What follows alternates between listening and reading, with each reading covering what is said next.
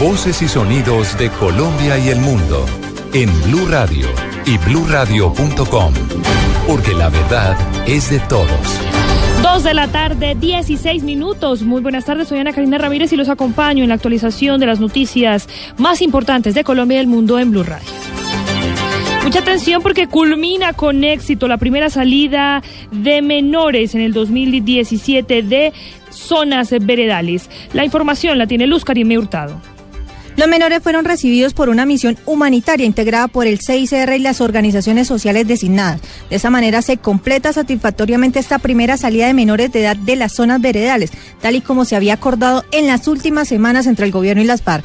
Previo a su traslado, los adolescentes fueron valorados por personal médico del CICR y hacía parte de esta misión para garantizar que se encontraban en condiciones de ser trasladados al centro de acogida. El CICR ha manifestado que agradece la comprensión y el acompañamiento por parte de todas las entidades del gobierno y el que se respete, el no revelar las identidades de los menores que acaban de salir de la guerrilla de las FARC. Fuerzas de seguridad también prestarán un acompañamiento a los menores mientras se realiza reencuentro con sus familias.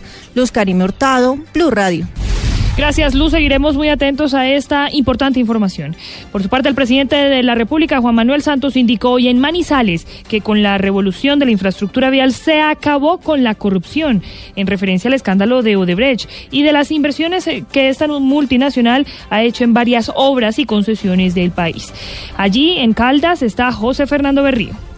Durante el acto de inauguración de la intersección vial La Fuente, paso de vía nacional por el departamento de Caldas en la ciudad de Manizales, el presidente Juan Manuel Santos recordó que esta es la revolución de la infraestructura en el país, con concesiones viales nuevas, con una inversión de 60 billones de pesos en todo el territorio colombiano. Además dijo que fue la manera para acabar con la corrupción del anterior Instituto Nacional de Concesiones.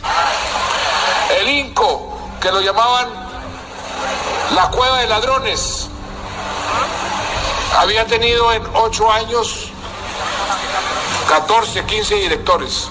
La mayoría acabaron acusados de corrupción en la cárcel, inclusive se decía que los paramilitares tenían una cuota en el INCO. Dijo el presidente de la República que de esta manera se harán inversiones también en vías terciarias para complementar todo lo que denomina la revolución de la infraestructura colombiana. En Caldas, José Fernando Berrío Becerra, Blue Radio. José Fernando, muchas gracias. Y vamos al departamento del Chocó porque el defensor del pueblo de allí confirmó la denuncia hecha por la oficina de la Organización de las Naciones Unidas para la Coordinación de Asuntos Humanitarios sobre el desplazamiento de 106 personas de un resguardo indígena en el litoral de San Juan. Saulo Guerrero.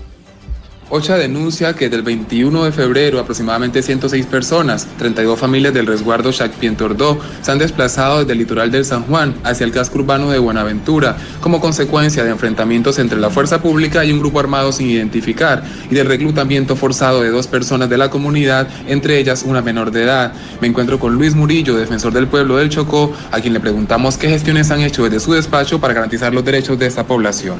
Desde el 9 de febrero de este año, la Defensoría del Pueblo, mediante oficio firmado por el señor vicedefensor, advirtió la posible ocurrencia de estos hechos y solicitó la activación de medidas de prevención y protección urgentes para la población étnica de los municipios de Buenaventura y Litoral del San Juan, en el Chocó.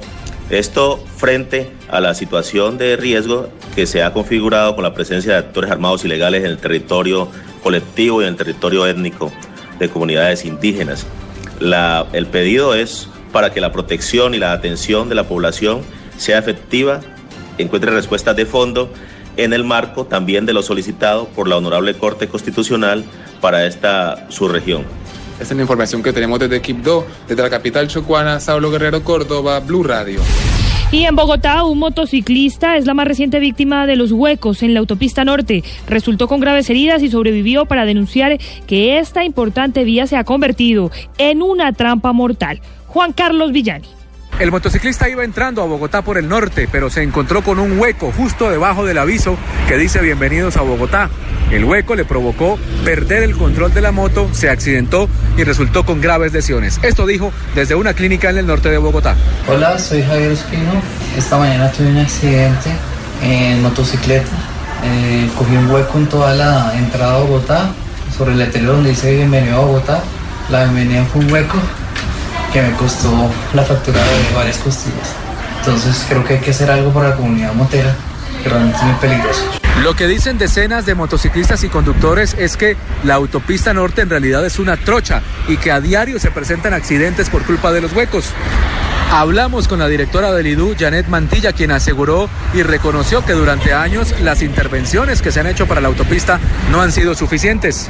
Aseguró que ya hay un plan serio que va a permitir mejorar la entrada y salida a la capital del país. Eh, posiblemente se lleguen a unos estudios técnicos, financieros y jurídicos donde la autopista norte se amplíe en seis carriles más Transmilenio eh, con un espacio público y alamedas eh, que valgan la pena. La ciudad ya necesita necesita eh, una vía de esta magnitud.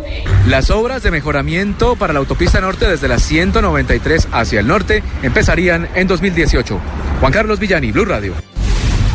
Gracias, Juan Carlos. Y la noticia internacional, luego de que hallaran en la fosa de varios conventos en Irlanda una gran cantidad de cadáveres de, de niños, Blue Radio habló con historiadores que explicaron ¿A qué se habría debido estas muertes que fueron ocultadas durante muchos años? Malena Estupiñán.